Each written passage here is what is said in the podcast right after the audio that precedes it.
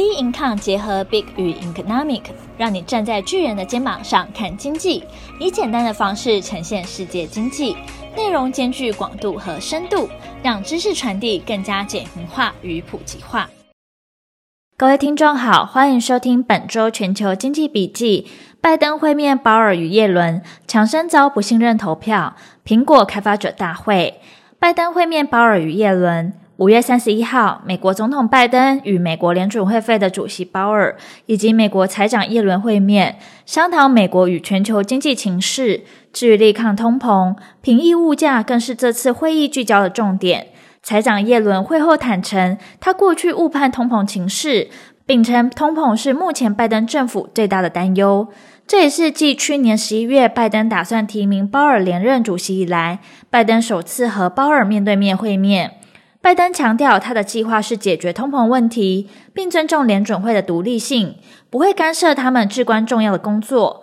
过去历任总统在通膨飙升期间，多试图干政联准会决定。不过，拜登强调自己不会如此做。他作为总统的职责是给他们完成工作所需的空间，不会干涉他们至关重要的工作。同时，还暗示，如果联准会不能解决通货膨胀，也不是他的错。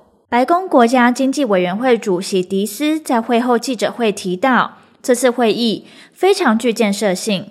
拜登与鲍尔针对美国与全球经济前景交换不少意见，但就会谈内容，白宫与联准会则不愿多加透露细节。耶伦在会后坦承，他在二零二一年预测通货膨胀的前景时，认为通膨只将维持短暂，而且经济威胁有限的看法是错误的。他表示，核心通膨率下降鼓舞人心，但油价仍然很高，不能排除进一步的通膨冲击。此外，拜登政府希望能维持就业增长，但耶伦预计就业人口无法维持新冠肺炎疫情爆发以来的增长势头。近来经济数据显示，美国通膨可能已在三月触顶，不过经济学家警告，要等到通膨回归到正常水准，恐怕还需要一段时间。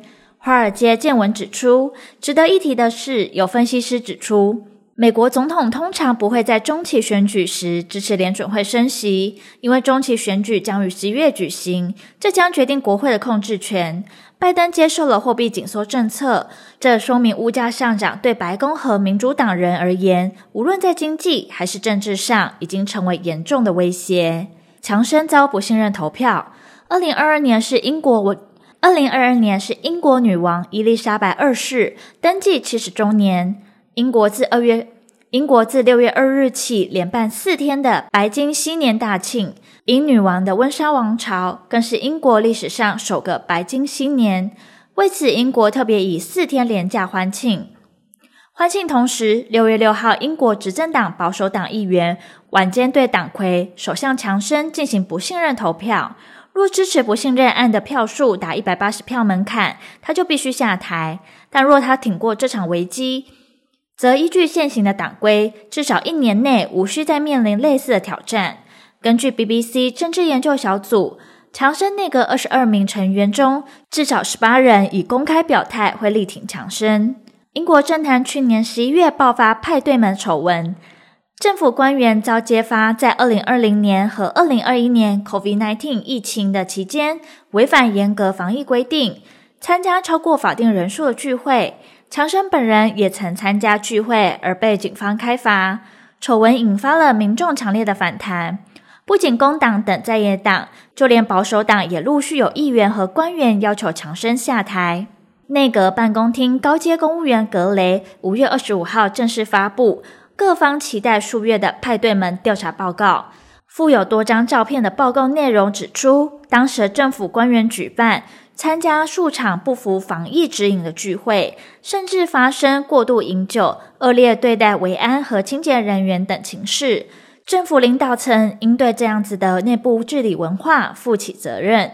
强生的发言人则发布如下声明：今晚是结束数月以来的臆测，让政府摆脱一切纠缠。向前迈进的一次机会，首相乐见他的案子能送至国会议员，同时提醒他们，没有比团结聚焦选民关切的议题更强大的政治力量。保守党党团一九二二委员会主席布雷迪宣布，不信任投票成案的五四人门槛已达标，将于伦敦时间晚间进行投票。若三百五十九名国会议员中有超过五十 percent 及一百八十人投票支持撤换党魁，强生必须下台。由于英国是内阁制国家，执政党党魁下台意味首相也将换人。尽管党内持续涌现不满的声音，强生仍很有可能挺过这次的危机。原因之一是目前没有明显的接班人选。无论投票结果如何，保守党内显然已经出现严重的裂痕。在国内外有俄乌战争、北爱尔兰协议衍生的英国与欧盟之间的纷争、北爱民主主义政党与亲英势力的政治僵局、通货膨胀、物价和赋税上涨等挑战下，强生的未来恐得步步为营。苹果第三十三届全球开发者大会 （WWDC） 举行。以下呢是苹果最新 WWDC 发表会的五大看点。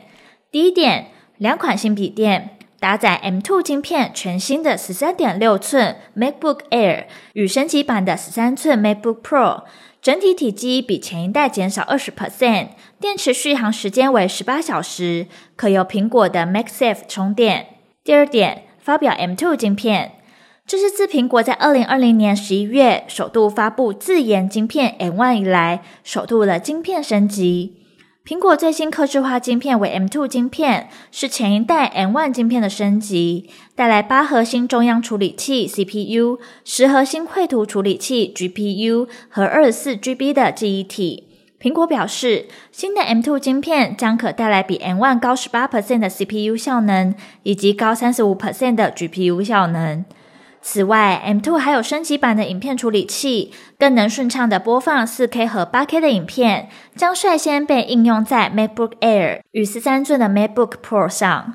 第三点，最新的作业系统 iOS 十六升级萤幕的锁定画面。iOS 十六系统将分配新的分享、智慧和通讯功能。新的萤幕锁定首度可让使用者自定显示资讯小工具。包括行事历事件、天气、时间、时区和活动记录的圆圈进度，也可改变时间和字体颜色。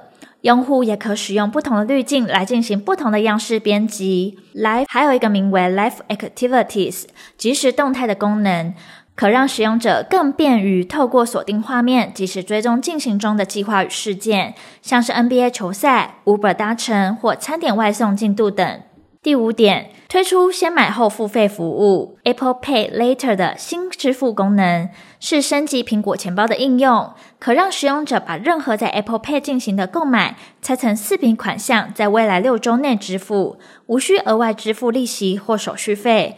付款计划会透过苹果钱包来管理，而后续的市场走势仍需持续关注将公布的重要经济数据。本周全球经济笔记，我们下周见。